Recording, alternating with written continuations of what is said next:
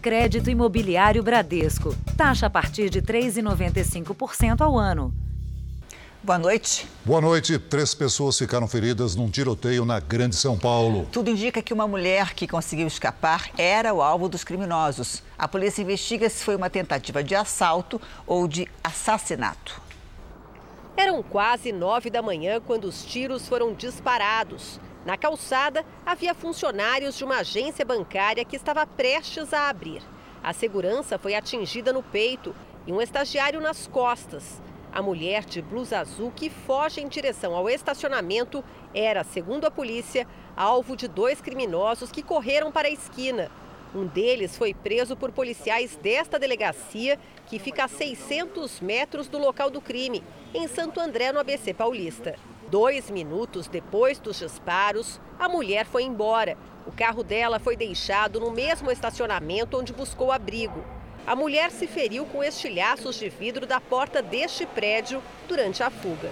Segundo testemunhas, os criminosos pareciam conhecer a rotina da vítima e invadiram o escritório onde há seis meses ela trabalhava com cobranças. Ela simplesmente falava que eles levaram chave do carro e celular e, e ela estava desesperada. Eu estava tentando ajudar porque ela estava em estado de choque, né? De acordo com a polícia, a mulher já foi identificada e deve prestar depoimento nos próximos dias. Peritos foram ao escritório que estava todo revirado, em busca de imagens e impressões digitais do suspeito que fugiu. Ainda não se sabe se os criminosos queriam assaltar ou matar a vítima. As duas pessoas baleadas na ação passam bem. Veja agora outros destaques do dia. Presidente Bolsonaro acompanha o desfile de blindados na Praça dos Três Poderes. Passagem dos tanques ocorre no dia da decisão do voto impresso. Presidente da CPI diz que ato é tentativa de intimidar parlamentares. Inflação tem a maior alta para julho em 19 anos. Governador de Nova York renuncia em meio a escândalo sexual. Lionel Messi já está no Paris Saint-Germain. E na série especial, os traumas psicológicos que vão da infância para a vida adulta.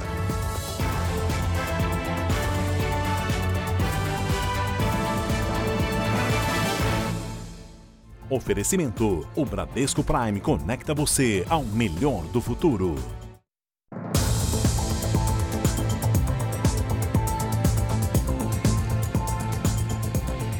Mais de 100 homens suspeitos de violência contra mulheres foram presos no Rio. A Força Tarefa marca os 15 anos da Lei Maria da Penha, criada em agosto de 2006. As prisões aconteceram na capital e em cidades do interior do estado. Os alvos, homens suspeitos de agredir mulheres. Um deles, Júlio César de Oliveira Souza, foi preso em casa. Ele estava foragido havia quase 10 anos por matar a mulher com quem teve um relacionamento extraconjugal. Ela tinha 26 anos e estava grávida. Ele entendeu que se a esposa tomasse conhecimento desse fato, haveria um problema para o relacionamento dele. E aí ele marca o um encontro com essa mulher, leva uma faca e premeditadamente mata essa mulher. E é interessante que no depoimento ele fala que foram apenas duas facadas, ele minimiza. Os presos vão responder por agressão, tortura e feminicídio. O desafio maior no combate a esse tipo de crime é o silêncio da vítima. Em 75% dos casos, as agressões acontecem dentro de casa e são cometidas por companheiros ou ex-parceiros. Só no estado do Rio, em média, no ano passado, por dia, 250 mulheres sofreram algum tipo de violência. Mas esses foram os casos denunciados. A estimativa é que o número real seja bem maior. Violência contra a mulher, ela não é um crime menor. Ela é, sim, um, um crime muito importante que a gente tem que dar visibilidade a isso. As pessoas têm que denunciar sim. A operação de hoje no Rio tenta evitar casos como o de Karine Marques, de 26 anos. Ela chegou a procurar a polícia, mas não conseguiu romper a tempo o ciclo da violência e foi assassinada no fim do mês passado. O marido, com quem tinha quatro filhos, confessou o crime. Mesmo assim, responde em liberdade. Muito importante a família tomar conhecimento, a vítima não ficar sozinha nessa situação, para a gente ter alguma forma de ajudar. Está lutando por justiça, que ele pague pelo, pelo crime que ele cometeu. A empresária acusada de planejar o assassinato do namorado em São Paulo teve a prisão revogada. A justiça determinou que Anne Cipriano terá que cumprir medidas cautelares, como não sair de casa aos fins de semana e feriados e não frequentar locais que vendam bebidas alcoólicas. Além disso, terá que entregar o passaporte à justiça. Anne estava presa desde o fim de junho, suspeita de ter pago 200 mil reais para um corretor de imóveis matar o namorado Vitor Lúcio Jacinto. A inflação subiu em julho e teve a maior alta para o mês em 19 anos. No acumulado de 12 meses, chegou a 9%. O setor de habitação foi o grande responsável pela alta. Entre os itens, o que mais subiu foi mais uma vez a conta de luz. É preciso escolher bem, fazer as contas para valorizar cada real. O preço está muito alto das coisas. Está um absurdo. O administrador do mercado concorda com os clientes, mas mostra a tabela para justificar. O que ele paga aos produtores subiu muito de um mês para cá por causa do clima. A geada é o fator principal. Por quê? Porque a consequência dela não é só na aparência, é na qualidade, é na forma que esse produto está colocado aqui. O valor fica nele mais alto e não tem jeito, eu tenho que repassar. Não foram só alimentos que ficaram mais caros por causa da estiagem. A falta de chuvas também aumentou o custo de produção da energia elétrica e a conta de luz subiu de novo, desta vez quase 8%. Foi o principal motivo para a inflação ser a maior em um mês de julho desde 2002. O índice acelerou para 0,96%. O IPCA acumulado em 12 meses chegou a quase 9%. É muito acima da meta do governo para 2021 com inflação de no máximo 5,25%. Com a alta persistente dos preços, analistas preveem que os juros devem continuar subindo no país. É a estratégia que o Banco Central tem para evitar que um aquecimento do consumo acelere ainda mais a inflação. Eu acredito que a inflação deve ser persistente, sim, ainda ao longo de 2021 e possivelmente 2022. Com inflação alta, administrar o mercado vai ficando mais difícil. O frete para chegar a fruta até você, ele aumentou. O combustível chegou lá em cima, o frete, consequentemente, jogou para cima o valor.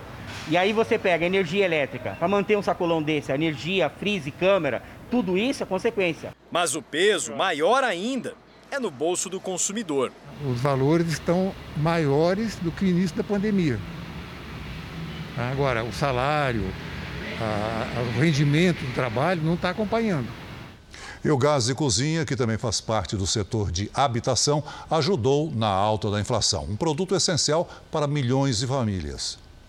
Cileide está desempregada. E se não fosse o fogão a lenha, ela não teria como cozinhar. O último botijão de gás que comprou foi no ano passado. Eu tiver, tipo assim, eu tenho 100 reais, o bujão tá seco. Eu vou comprar bujão? De jeito nenhum. Tem outras coisas mais importantes que o bujão. O gás de cozinha pesa mais no bolso a cada mês. No acumulado do último ano, o botijão de 13 quilos ficou em média 30% mais caro.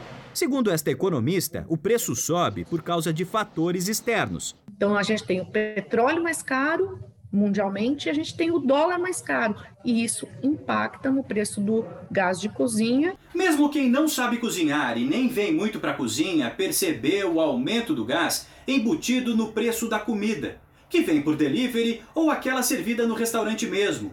Nunca o gás esteve tão caro no Brasil. O preço médio no país é de R$ 92,79, segundo a Agência Nacional do Petróleo. Em Mato Grosso, o botijão chega a ser vendido por 130 reais. Já no Rio de Janeiro, o valor é mais baixo, 70 reais. No momento em que o desemprego ainda é alto e a renda diminuiu por causa da pandemia, o impacto é ainda maior. Imagina uma família que hoje tenha um Bolsa Família e um auxílio emergencial, dois, dois integrantes da, da família que tenham isso, representa aí 20% da renda. É muita coisa. Dona Cileide mal pode esperar pelo dia em que vai conseguir fazer um prato saboroso e demorado. Feijoada, meu amor, com direito a tudo. Mocotó, bucho, carne de sertão, feijão preto. Nossa! Funcionários de bares, restaurantes e hotéis podem ser demitidos por justa causa se não tomarem a vacina contra o coronavírus. A decisão tem como base uma orientação do Ministério Público do Trabalho. A recomendação foi publicada pelo sindicato que reúne bares e restaurantes de 22 cidades do estado de São Paulo, incluindo a capital paulista. A orientação é demitir por justa causa o funcionário que se recusar a tomar a vacina contra a Covid-19, a não ser que existam razões médicas para não se imunizar. A recomendação tem como base o guia técnico do Ministério Público do Trabalho, elaborado no início do ano. O que ele fez foi interpretar todo o conjunto da legislação brasileira, a própria Constituição, inclusive. A recusa injustificada do empregado em tomar vacina, ele coloca em risco não só a saúde e a vida dele, empregado, como também a dos colegas dele e dos clientes Neste restaurante de comida nordestina em São Paulo, o proprietário concorda com a orientação e já adota uma tática de convencimento poderosa para os poucos funcionários que podem não se vacinar. Dá umas férias para o funcionário pensar um pouco e até ser convencido pela própria família, pelos próprios familiares, pai, mãe, filho, que o bem de todo, o bem dele, a vacinação dele é para o bem de todos. Quando a vacina contra a Covid-19 começou a ser aplicada no país, o Ministério Público do Trabalho se posicionou favorável à demissão por justa causa de trabalhadores que se recusassem a receber o imunizante. Diversos processos desse tipo aguardam julgamento e não será novidade nenhuma se o trabalhador que se negou a tomar a vacina perder a causa na justiça. Foi o caso de uma auxiliar de limpeza deste hospital da Grande São Paulo. Ela não tomou a vacina mesmo se tratando de outro setor da economia, no entendimento do Tribunal Regional do Trabalho de São Paulo, o interesse particular do funcionário não pode prevalecer sobre o coletivo. O Sindicato dos Empregados de Bares e Hotéis admite a importância da vacina, mas diz que o funcionário tem que ser convencido.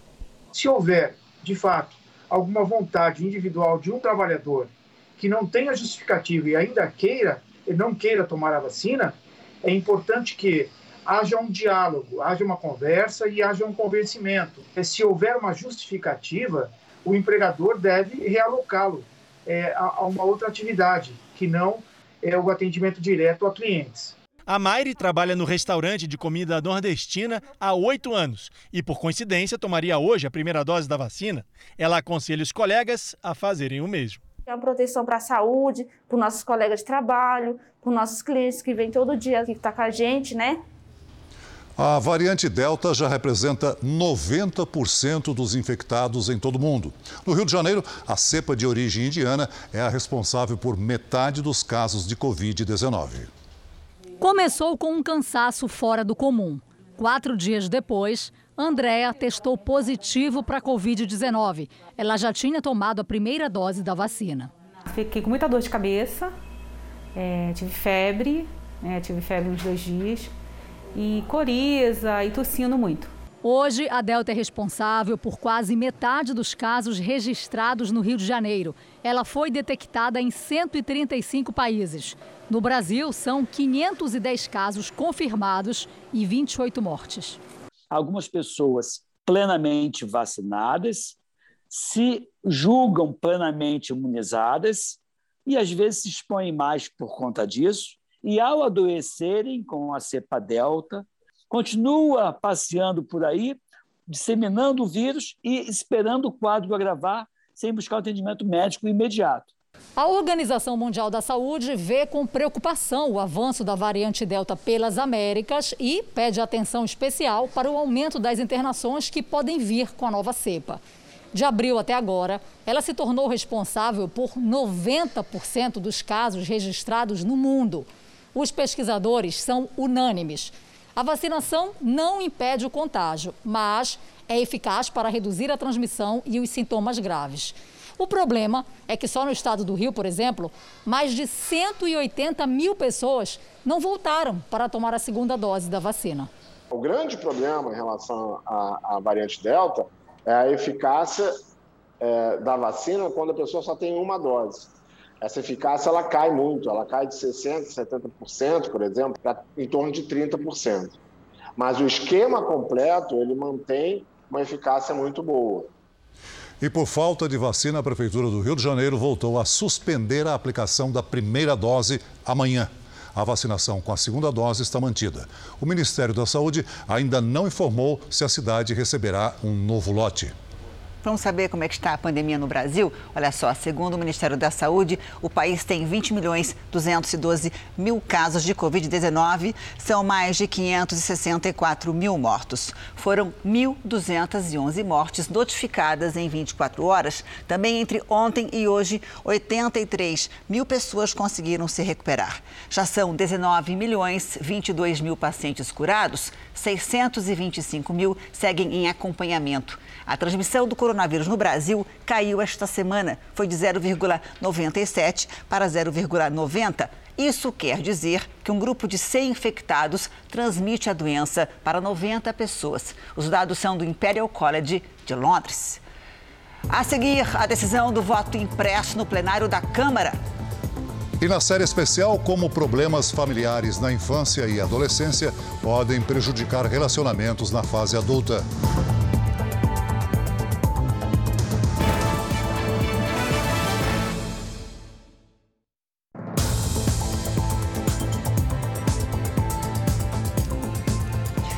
presidentes da Câmara e do Senado reagiram ao desfile militar na esplanada dos ministérios. O desfile foi nesta manhã, dia da decisão sobre o voto impresso.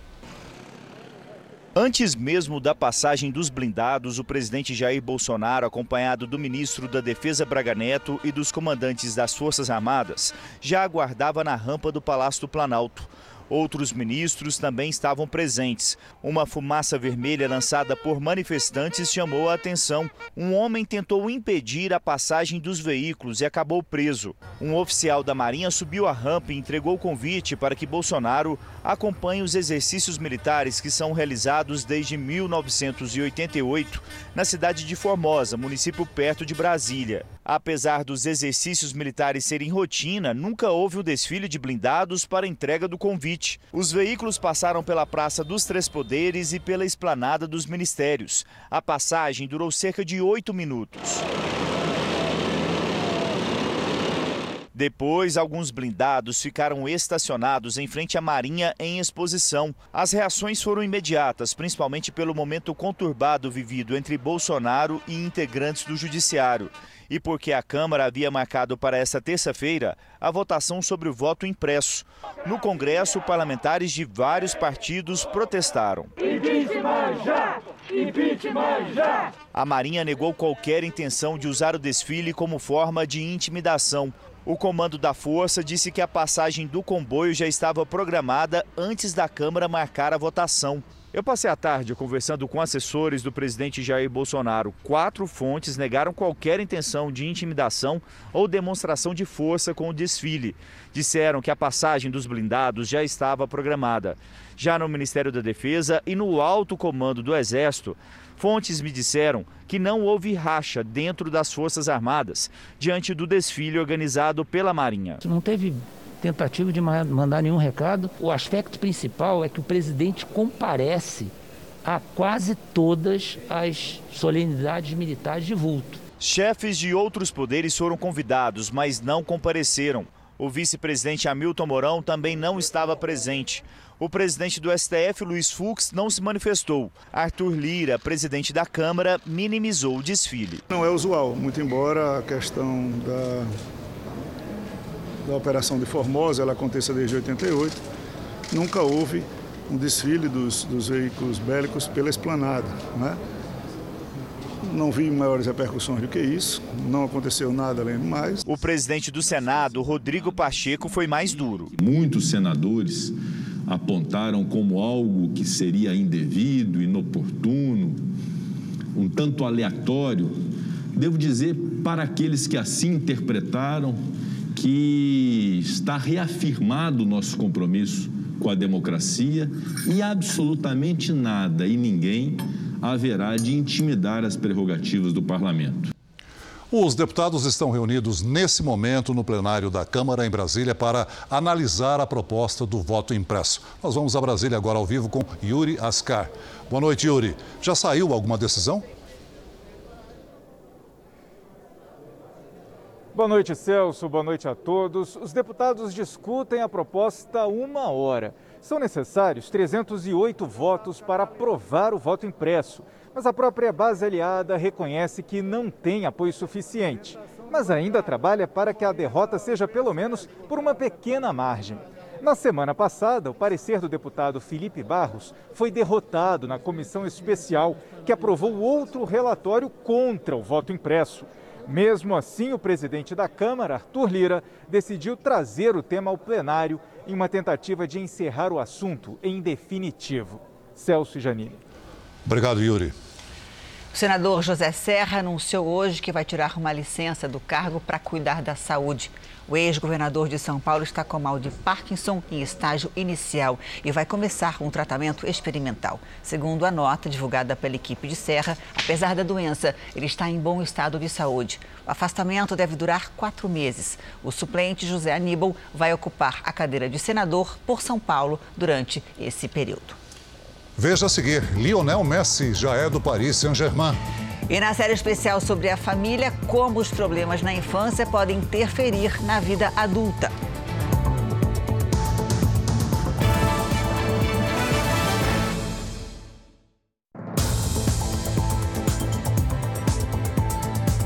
Diga lá, você costuma receber uma ligação indesejada em que alguém lhe oferece um produto ou serviço? Se sim, você não está sozinho, não. Esse tipo de coisa incomoda milhões de brasileiros. A mim, inclusive. Existe até um ranking de empresas campeãs em perturbar a vida dos consumidores.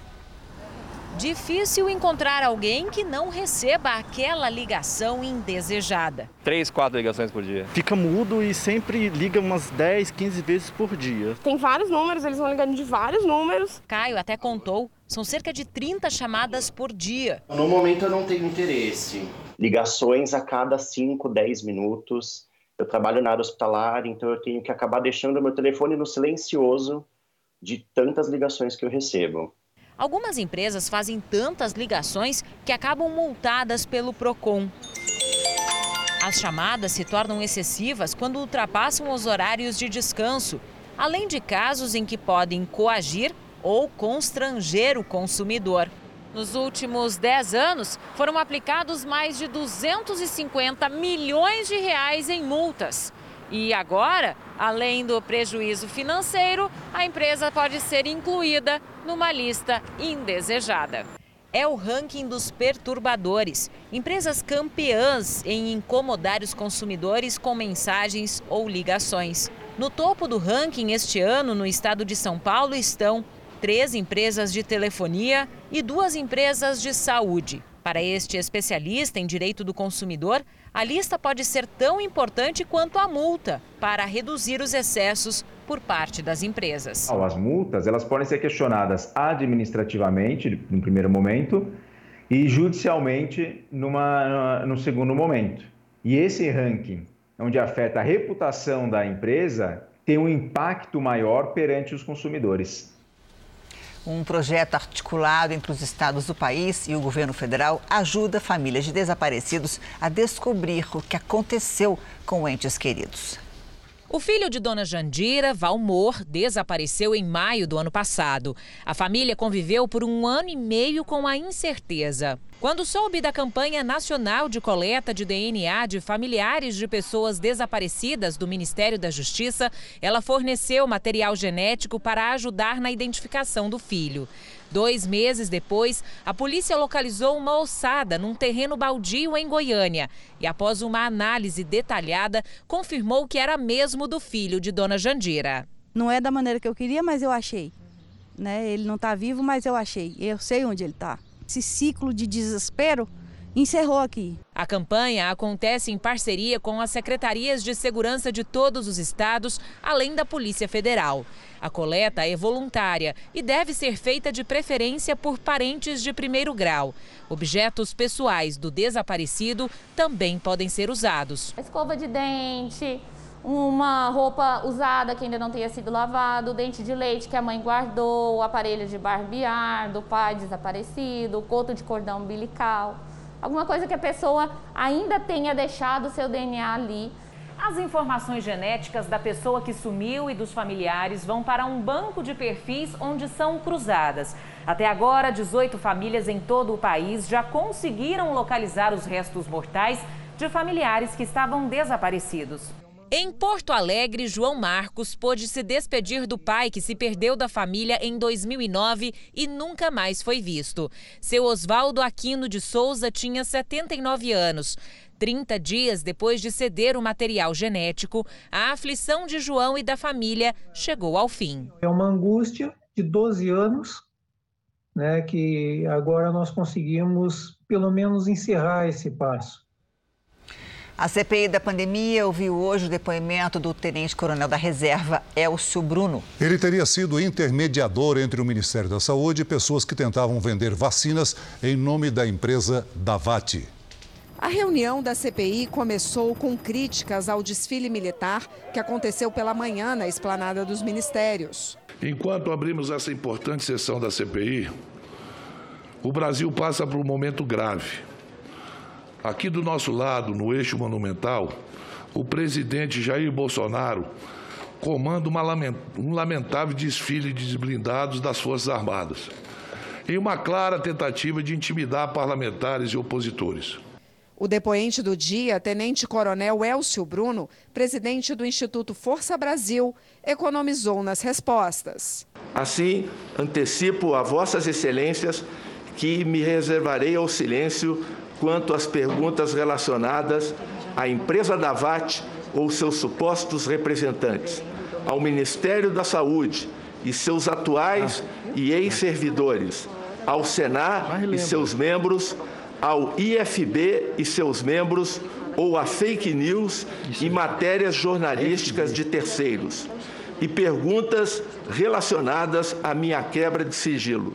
Segundo o representante da Davat no Brasil, Cristiano Carvalho, foi o tenente-coronel quem marcou no dia 12 de março uma reunião entre Luiz Paulo Dominguete, que também se dizia representante da empresa, o reverendo Hamilton Gomes de Paula e o então secretário executivo do Ministério da Saúde, Elcio Franco.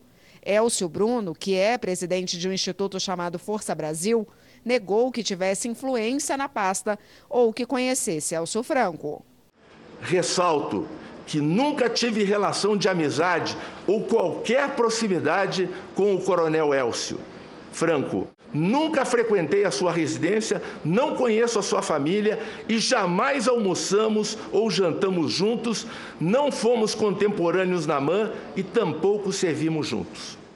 Elcio Bruno negou que tenha presenciado qualquer pedido de propina na compra de vacinas. Segundo ele, o Instituto Força Brasil tinha interesse em acelerar a autorização para que empresas privadas comprassem vacinas.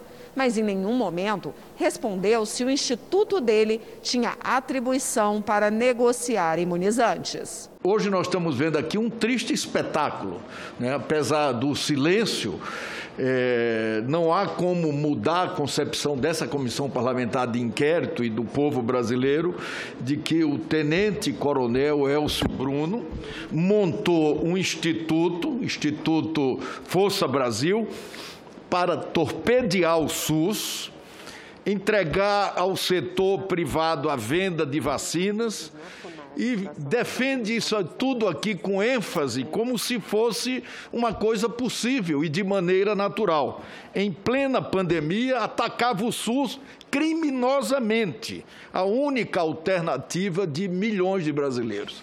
Quer dizer, isso não pode ficar impune de forma nenhuma. Vamos ver como está o andamento da vacinação em todo o país. Somadas as aplicações da primeira e da segunda doses, 1 milhão 716 mil pessoas receberam a vacina contra o coronavírus nas últimas 24 horas. Hoje, o Brasil tem mais de 108 milhões 899 mil vacinados com a primeira dose e mais de 46 milhões 719 mil pessoas que já completaram a imunização. O Amapá já vacinou 321 mil pessoas, ou seja, 37,29% da população. Alagoas aplicou a primeira dose em 42,22%, 1 milhão 414 mil pessoas. Em Mato Grosso, 1 milhão 608 mil pessoas já foram vacinadas, o que representa 45,62% dos mato-grossenses. E no Rio de Janeiro, 8 milhões 501 mil pessoas já foram vacinadas, ou seja, 48,95% da população. No portal r7.com você pode acompanhar a situação de todos os estados no mapa interativo. O Senado aprovou o projeto que revoga a Lei de Segurança Nacional e incorpora ao Código Penal crimes de atentado à soberania, abolição violenta do Estado Democrático de Direito, golpe de Estado e interrupção do processo eleitoral. O projeto segue para a sanção do presidente Bolsonaro. A atual Lei de Segurança Nacional é da época do regime militar. No Afeganistão, o grupo extremista Talibã tomou o controle de mais duas capitais provinciais. Com isso, já domina 65% do território do país. Enquanto o Talibã avança, o governo afegão reage com bombardeios. A ONU pede que o confronto seja encerrado. A violência contra civis pode ser comparada a crimes de guerra e contra a humanidade. Estima-se que os bombardeios tenham deixado mais de 180 afegãos mortos e quase 1.200 feridos no mês passado. Além disso, 77 mil famílias estão desalojadas. Os confrontos se intensificaram desde maio, quando os soldados dos Estados Unidos começaram a deixar o país. A retirada se completa no mês que vem. Os americanos estavam no Afeganistão desde 2001, depois dos atentados de 11 de setembro, e até o momento não mudaram os planos de deixar o país. Nos Estados Unidos, o governador de Nova York, o democrata Andrew Cuomo, renunciou em meio a denúncias de abuso sexual. Em um pronunciamento ao vivo, Andrew Cuomo surpreendeu os americanos. A pressão dos companheiros de partido e o início de um processo de impeachment podem ter influenciado na decisão, de acordo com especialistas. Até mesmo o presidente Biden, que também é do Partido Democrata, havia pedido a renúncia do governador. Cuomo é acusado por 11 mulheres de assédio sexual e conduta imprópria. Denúncias que foram confirmadas por uma investigação da Procuradoria do Estado de Nova York, que divulgou um relatório sobre os casos na semana passada. Hoje, Cuomo chamou o relatório de falso e negou qualquer irregularidade, mas pediu desculpas por ter ofendido algumas mulheres. Disse ter sido mal interpretado por ser afetuoso e bem-humorado. Eu abraço e beijo as pessoas casualmente, mulheres e homens, disse. Andrew Cuomo será substituído pela vice Kathy Hochul. A transição de poder vai durar 14 dias e, ao assumir o cargo, Kathy se tornará a primeira mulher a governar o estado de Nova York. Ela vai permanecer no cargo até dezembro de 2022. Pelas redes sociais, Kathy disse que concorda com a decisão do governador e se disse preparada. Andrew Cuomo, de 63 anos, foi eleito três vezes governador do quarto estado mais populoso do país. Após o escândalo sexual, uma pesquisa mostrou que 59% dos nova-iorquinos queriam que ele renunciasse. Em Cuba já são 800 presos e desaparecidos nos protestos contra a ditadura que começaram há um mês. De acordo com a organização não governamental cubana, que atualiza os dados, o número pode ser ainda maior. Há também denúncias de julgamentos sumários, ou seja, sem que o réu tenha direito à defesa. Pelo menos 24 ativistas receberam penas que variam de 8 a 12 meses de prisão. A ONG recebe apoio de artistas e jornalistas contra o regime. Vamos agora com a opinião de Augusto Nunes. Oi, Augusto, boa noite para você. Boa noite, Janine. Boa noite, Celso. Boa noite a você que nos acompanha. Na semana passada, o alto comando do PT embarcou na farsa eleitoral que se repete de tempos em tempos na Nicarágua para fazer de conta que Daniel Ortega continua no poder pela vontade do povo. O partido aconselhou o ditador amigo a não abrir mão da democracia, como se não soubesse que o regime democrático deixou de existir em 2007, quando Ortega voltou ao Palácio Presidencial, do qual não pretende sair antes da morte. Haja cinismo. Ao receber a mensagem do aliado brasileiro, o ditador nicaragüense já havia afastado do seu caminho seis candidatos oposicionistas. Depois do conselho, mandou prender o sétimo e não sobrou nenhum. Todos foram acusados de envolvimento numa pérfida conspiração patrocinada pelo imperialismo Yankee.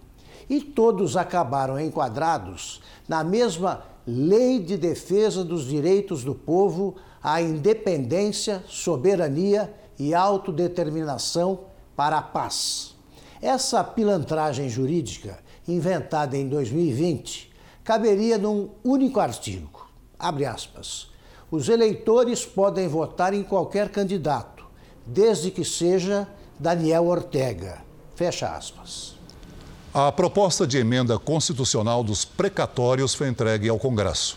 Se for aprovada, a emenda vai permitir o parcelamento de dívidas do governo a partir do ano que vem e abre caminho para o fortalecimento de programas sociais. Especialistas se dividem sobre o projeto. Pela proposta, precatórios de qualquer natureza passarão a ser corrigidos pela taxa Selic. Atualmente, os índices usados podem ser corrigidos tanto pela Selic quanto pelo IPCA, mais 6%. Valores acima de 66 milhões de reais poderão ser pagos em 10 parcelas, sendo 15% à vista e o restante em pagamentos anuais. Outros precatórios poderão ser parcelados se a soma total for superior a 2,6% da receita corrente líquida da União.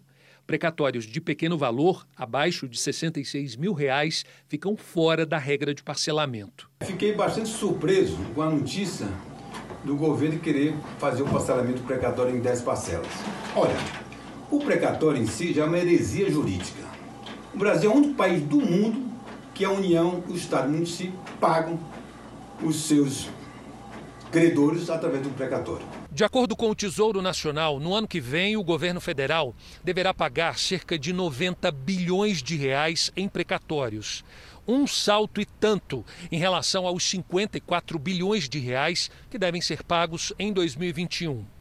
O governo alega ainda que se o sistema de precatórios for mantido do jeito que está, pode afetar diretamente despesas com saúde e educação. Com a proposta, a equipe econômica estima uma economia de 33,5 bilhões de reais em 2022. É uma medida para que seja viável a manutenção do, de um fluxo de pagamentos de precatórios sem comprometer as atividades é, do Estado e sem comprometer o cumprimento da nossa, da nossa principal regra. Esse economista explica que, mesmo com a medida, é preciso melhorar a gestão e cortar recursos. O que está fazendo é jogando despesas obrigatórias para frente, empurrando para frente para arrumar esse espaço. Infelizmente, o que a gente não ouve no dia a dia é o governo dizendo: vou ser mais eficiente, vou melhorar a gestão ou vou cortar custos. Já este jurista considera a proposta inconstitucional. Essa medida, ela além de inconstitucional, ela traz um risco muito grande para a gestão do orçamento público no futuro.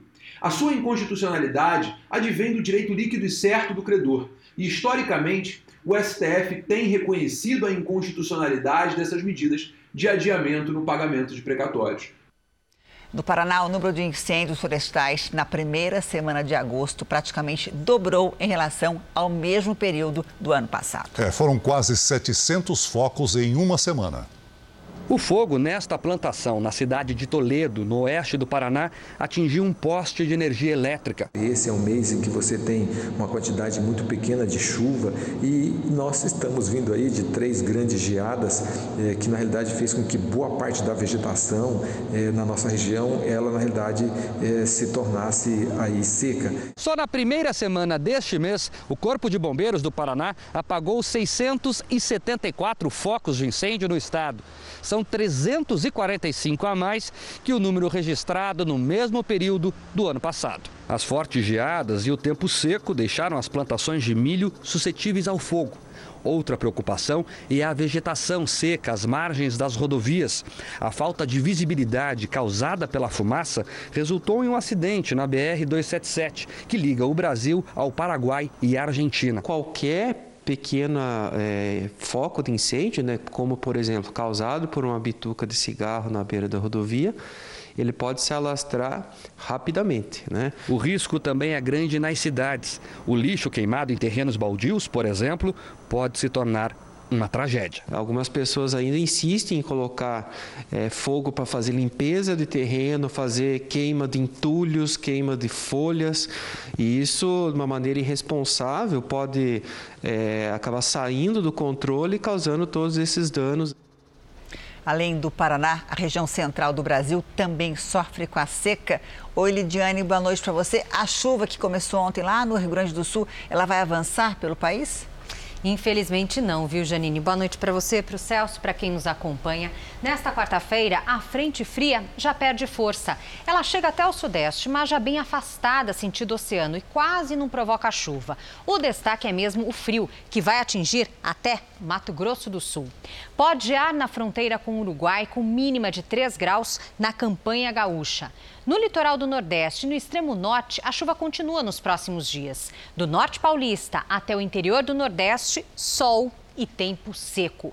A umidade relativa do ar fica abaixo dos 30% e a qualidade do ar piora, principalmente no interior de São Paulo. Em Porto Alegre, a máxima não passa dos 19 graus. No Rio de Janeiro, 25. Em Goiânia e Manaus, 32. Em São Luís, 31 e até 33 em Porto Velho. Depois de uma tarde com 29 graus, a temperatura despenca em São Paulo. Nesta quarta, mínima de 14 e máxima de apenas 19 graus. O Renê abre as participações no Tempo Delivery de hoje. Ele pede a previsão para a cidade de Niquelândia, em Goiás, Lide. Opa, vamos lá, Celso. Seguinte, Renê, essa frente fria não incomoda aí em Goiás e nem provoca chuva em Niquelândia. Nesta quarta faz até 31 graus. Quinta e sexta ainda mais quentes, com 33 e 32. E agora é a vez do Marcelo da cidade de São Bento do Sul, Santa Catarina. Bora lá. Marcelo, o tempo fechou. Até sexta-feira os dias serão chuvosos e frios. A quarta-feira começa com 8 graus e a tarde faz até 15. Na quinta e na sexta, tardes ainda mais frias, com 12 graus, mas volta a esquentar no fim de semana. Faça como eles e mande a sua mensagem com a hashtag você no JR pelas redes sociais e participe também do Tempo Delivery. Até amanhã, gente. Obrigada, Lídia. Até amanhã. Até amanhã, Lídia. Agora é oficial. Lionel Messi é o novo reforço do Paris Saint-Germain. O argentino vai voltar a jogar com Neymar. Foi só ele aparecer na janela do aeroporto de Paris para os torcedores enlouquecerem. Com a frase Aqui é Paris estampada na camisa, Messi sorriu e acenou. Festa também na porta do estádio. Messi foi direto a uma clínica onde passou por exames médicos. No fim do dia, assinou o contrato e foi anunciado de forma oficial. Ele deve ficar no PSG até pelo menos 2023, com salários anuais de mais de 200 milhões de reais. Apesar de toda a euforia, os torcedores só devem ficar mais perto de Messi amanhã. O PSG marcou uma coletiva de imprensa e ele deve fazer uma aparição no estádio Parque dos Príncipes. Mas o evento principal será na Torre Eiffel, com homenagem para o argentino. Segundo alguns jornais esportivos, Neymar teria oferecido o número 10 para Messi, mas ele teria recusado.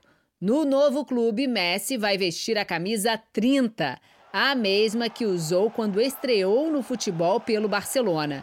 Mas, independentemente do número, o PSG sabe que o resultado nas vendas das camisas do novo contratado vai ser alto.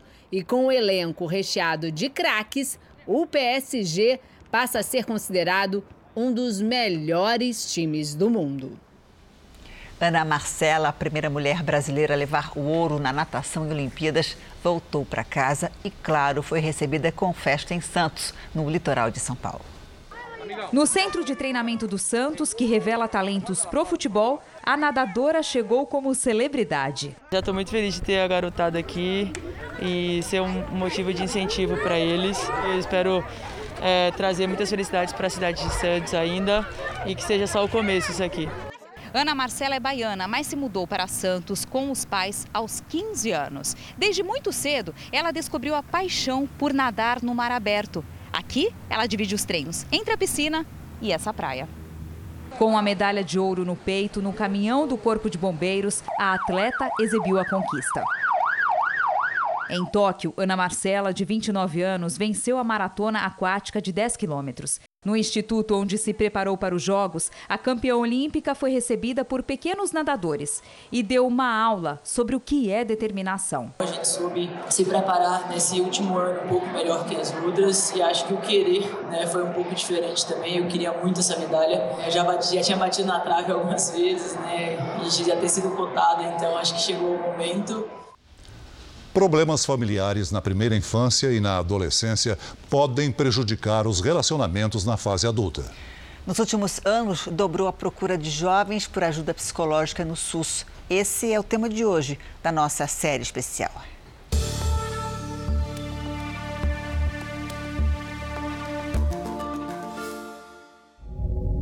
Uma infância marcada por experiências e sentimentos que perturbaram Simone. Meus pais brigavam muito.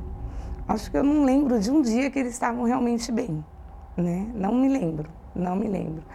Então a mãe saía para trabalhar, né? O pai às vezes trabalhava, já ia direto para o bar.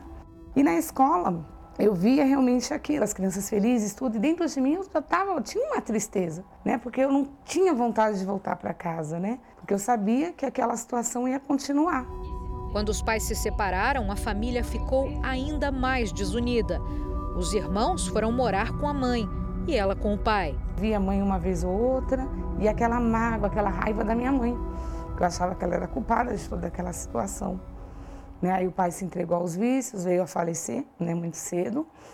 E ali eu senti aquele vazio, onde eu entendo que hoje, na época, foi uma depressão, né, na minha adolescência, que não tinha esse conhecimento da depressão. Não era estudado, era frescura, né? Confrontar a realidade era difícil. Aí não quis mais ir para a escola, achava que eu não tinha ninguém, que eu não tinha valor. E realmente me tranquei. Fiquei um tempo, fiquei uns dois anos sem sair de casa, trancada. Aí com desejo de suicídio, isso o quê?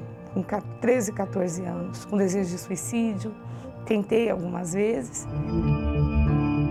O comportamento de crianças e jovens pode indicar que eles precisam de ajuda para lidar com as emoções.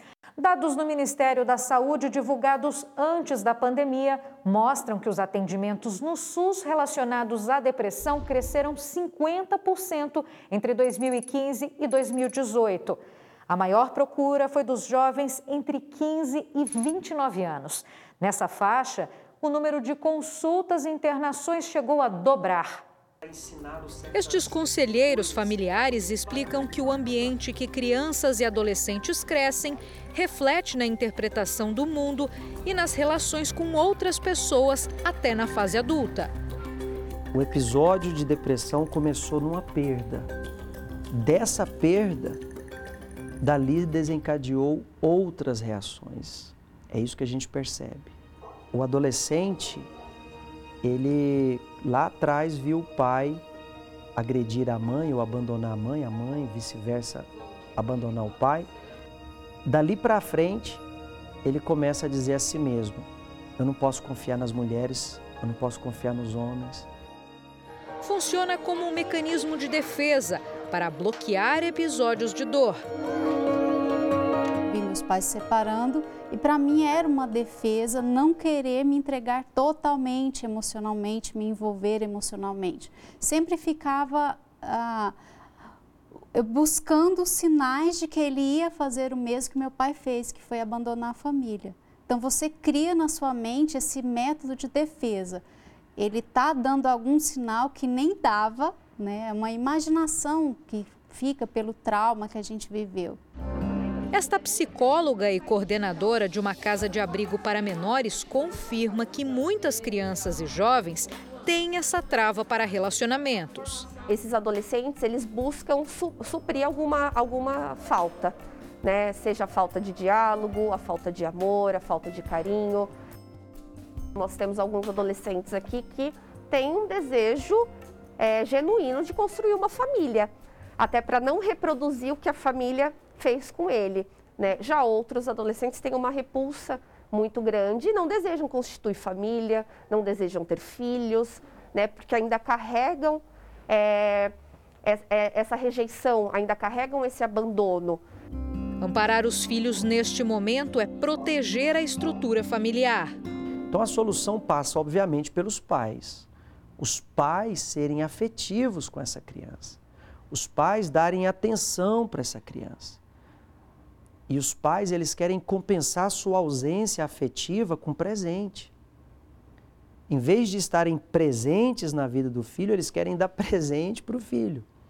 Então o filho, ele acaba se tornando um produto da família e não um integrante da família. Então, não tem como falar de solução para o filho sem a solução com os pais.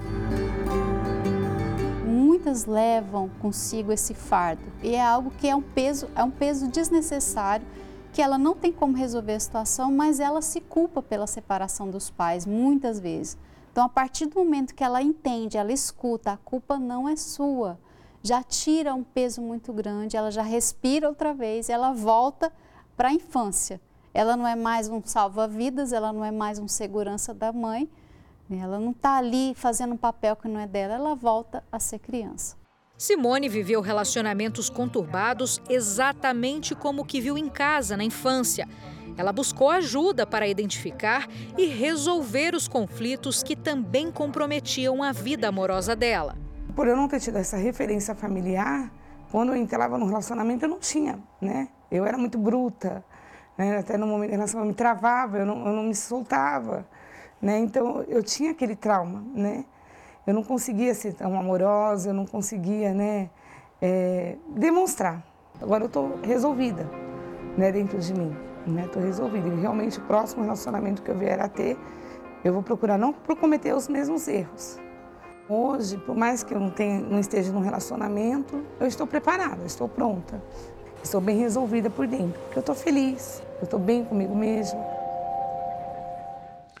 O Jornal da Record termina aqui. A edição de hoje na íntegra e também a nossa versão em podcast estão no Play Plus e em todas as nossas plataformas digitais. À meia-noite e meia tem mais Jornal da Record. Fica agora com a novela Gênesis. Boa noite para você e a gente se vê amanhã.